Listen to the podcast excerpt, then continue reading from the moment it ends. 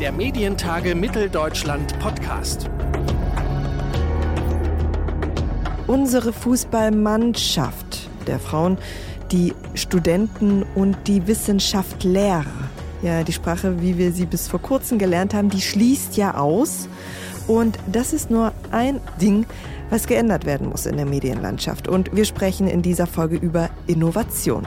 Mein Name ist Theresa Nehm. Herzlich willkommen zum Medientage Mitteldeutschland Podcast.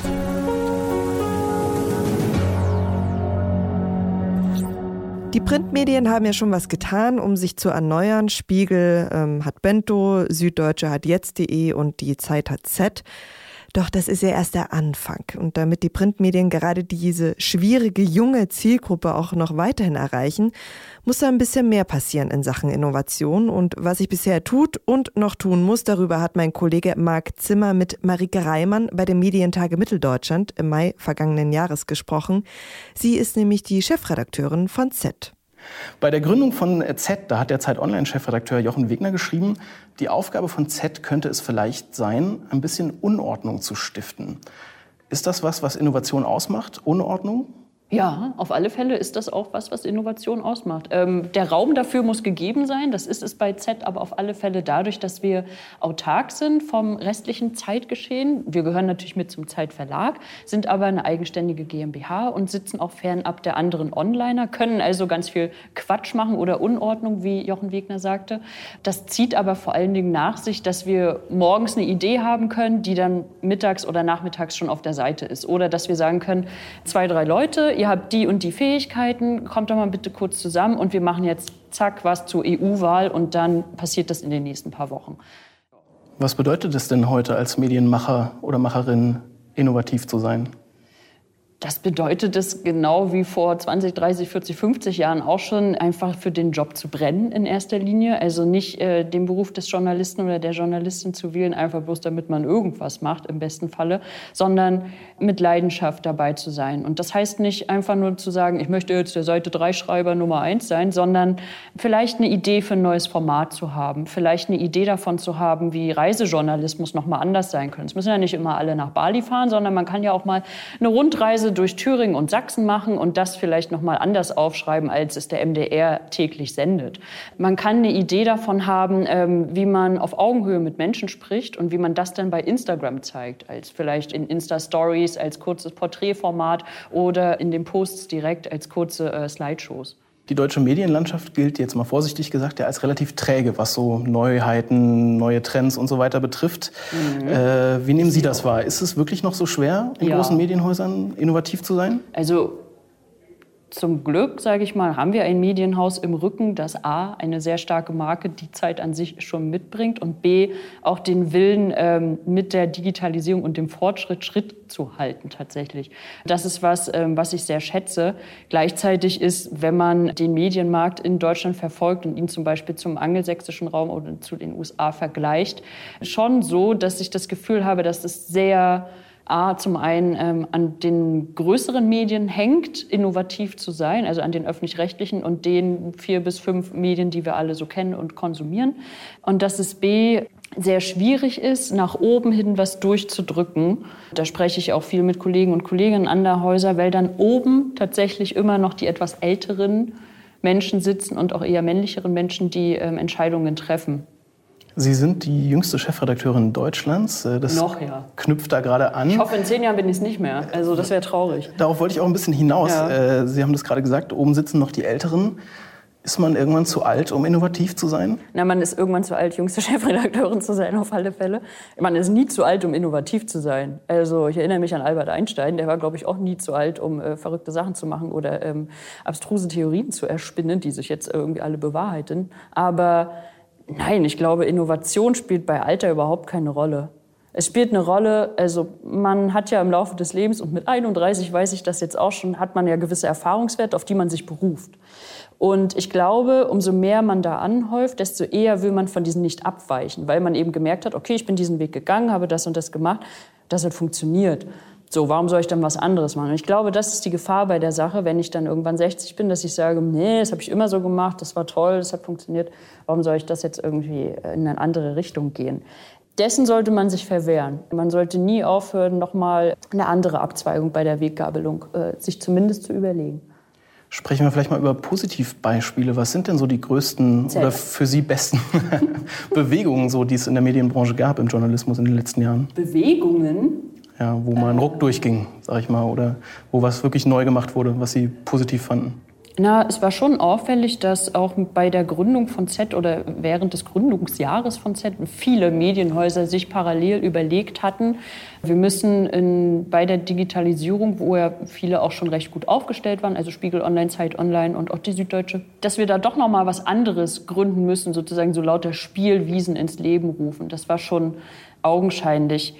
Besonders hervorgetan haben sich da zum Beispiel auch so Plattformen wie Krautreporter, die da nochmal eine ganz andere Art von investigativen Journalismus machen, der es auch erlaubt, äh, lange Dossiers äh, zu lesen gegen Geld ähm, für eine bestimmte Community, die bereit ist, dafür Geld zu geben. Ich denke da aber auch an so Formate auf Instagram wie zum Beispiel die NewsWG die ähm, kurze Nachrichten einfach über eine sehr personalisierte Art, die beiden Hosts, die das machen, wiedergeben und sich da auch wirklich auf eine sehr partizipative Art und Weise irgendwie zeigen. Und ich denke da aber auch an Formate, die, die wir gemacht haben. Also wir hatten, äh, ob das ähm, Instagram-Porträts sind von jungen Menschen, die in Wien, äh, in London oder in Mecklenburg-Vorpommern wählen gehen und warum die was wählen, vorgestellt haben. Oder ähm, Hochkant, Video-Hochkant-Formate auf Snapchat und auf Instagram, die junge Leute bei ihrem Coming-out begleiten auch Sachen, die so, glaube ich, vor fünf, sechs Jahren nicht stattgefunden hätten. Apropos Veränderung, Z gendert schon seit einigen Jahren. Ja. Und ich glaube, so als erstes Medium, was so zum großen Verlag gehört. Und Sie ja. selber sagen auch, das sollten viel mehr Medien tun, alle Medien tun.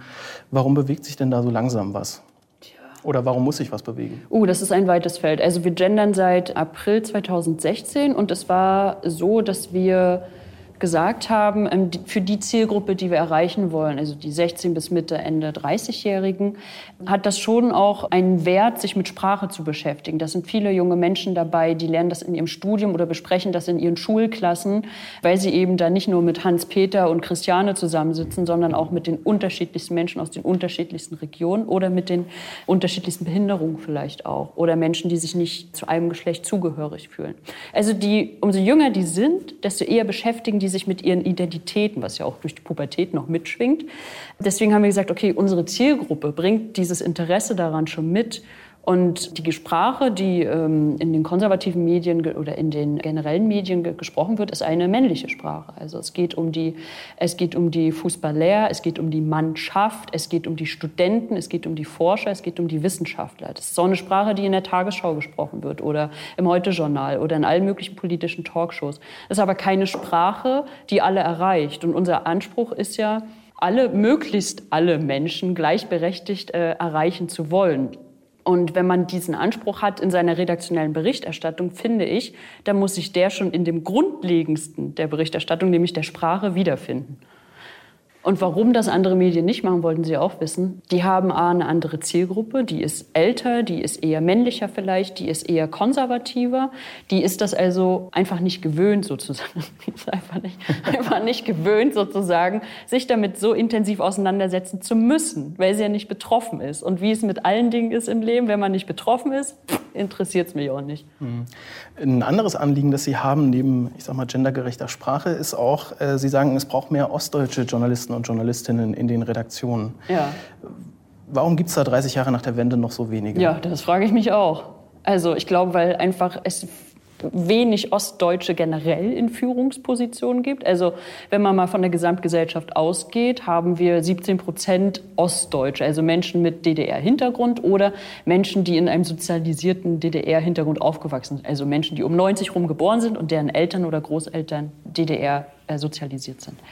Das sind 17 Prozent. In den Führungsebenen des ganzen Landes finden sich 1,7 Prozent dieser 17 Prozent wieder. So, alle anderen Führungspositionen, also 98,3 Prozent, sind von Westdeutschen belegt. Das ist schon was, was wenn man, und das zeigt sich in den Medien ähnlich, wenn man das runterbricht, es ist einfach nicht nachvollziehbar, warum da dieser Elitenaustausch so nicht richtig stattgefunden hat. Es war eher eine Elitenrationalisierung, würde ich mal sagen. So die Westdeutschen haben sich dem Ostdeutschen übergestülpt, wenn man es ganz verspitzt sagen möchte. Und das ist bis heute so geblieben. Also in den Führungsebenen sowohl des öffentlich-rechtlichen Rundfunks als auch aller Chefredaktionen, bis auf einzelne Ausnahmen, finden sich wirklich nur Menschen mit einem Migrationshintergrund. Wenn ich da an ähm, zum Beispiel Giovanni Di Lorenzo denke, der ja kein Deutscher ist per se, dann haben wir da eigentlich nur Menschen, die mit westdeutschem Hintergrund sind, die dann auch wiederum hauptsächlich Westdeutsche nachrekrutieren, weil sie die eben kennen und genau. Sie selbst sind Rostockerin, haben, ja. sind diesen Weg sozusagen also gegangen. Ja. Wie kann man das denn ändern, dass so wenige Ostdeutsche in den Redaktionen sitzen? Naja, ich könnte jetzt genauso da rangehen wie alle Menschen auch und auch nur Ossis in meine Redaktion holen, damit ich dann ja, die totale Sachsen- und Thüringen-Brille und MacPom-Brille aufhabe. Nee, das ist natürlich nicht der richtige Weg. Wie man das ändern kann, ist, dass man A, einfach das mal öffentlich anspricht. Und das habe ich schon bei meinem Werdegang gemerkt. Das ist jetzt äh, in München und Köln, trifft es nicht unbedingt auf Verständnis, wenn man da als einziger Ossi in der Redaktion sagt, hä, vielleicht sind in Sachsen doch nicht alle rechts. Da zeigen die einem den Vogel und sagen, doch, ich glaube schon, aber ich war noch nie da. Das ist so eine Sache, man muss sich einfach trauen. Und es hat wirklich viel mit Mut zu tun, da der Buhmann zu sein oder die Buhfrau in dem Falle. Und dann muss man den Leuten mit Fakten kommen. Und ein Fakt ist der, den ich gerade schon genannt habe. 1,7 Prozent in den Spitzenpositionen ist ein Fakt, den kann man nicht einfach wegreden. Das ist nun mal so. Und wenn man die Zahlen der Chefredaktion oder der Intendanten daneben hält, dann ist das genau die gleiche. Wie man das ändern kann, ist, man macht es öffentlich und man versucht einfach Ostdeutsche vielleicht auch äh, dazu zu bewegen, sich mehr in, auf Führungspositionen zu bewerben und andere Führungsebenen dafür zu sensibilisieren, dass vielleicht in einem Team, was breiter aufgestellt ist als Führungsmannschaft, dass darauf geachtet wird, natürlich erstmal Frauen, Männer, dann Menschen mit Migrationshintergrund, die dann vielleicht auch einfach ostdeutsch sind. Jetzt haben wir über Sprache geredet und auch ähm, über mehr Ostdeutsche in den Redaktionen. Das sind ja jetzt, ich sag mal, relativ grundsätzliche Veränderungen, die noch nicht ganz stattgefunden haben. Aber braucht es die, um dann in den Redaktionen wieder, ich sag mal, mediale Innovationen zu schaffen? Ist das eine Voraussetzung? Ja, auf alle Fälle. Also es ist auf alle Fälle eine Voraussetzung, dass mein Team divers, möglichst divers aufgestellt ist. Das ist, das ist so mein Eindruck, ja. Wie kann ich denn mit einem, also angenommen, ich habe eine Mannschaft von zehn Leuten und neun davon kommen alle aus Schwaben, sind 40 äh, und heterosexuell. Wie will ich denn dann über alles, was mein Medium für berichtenswert hält, berichten?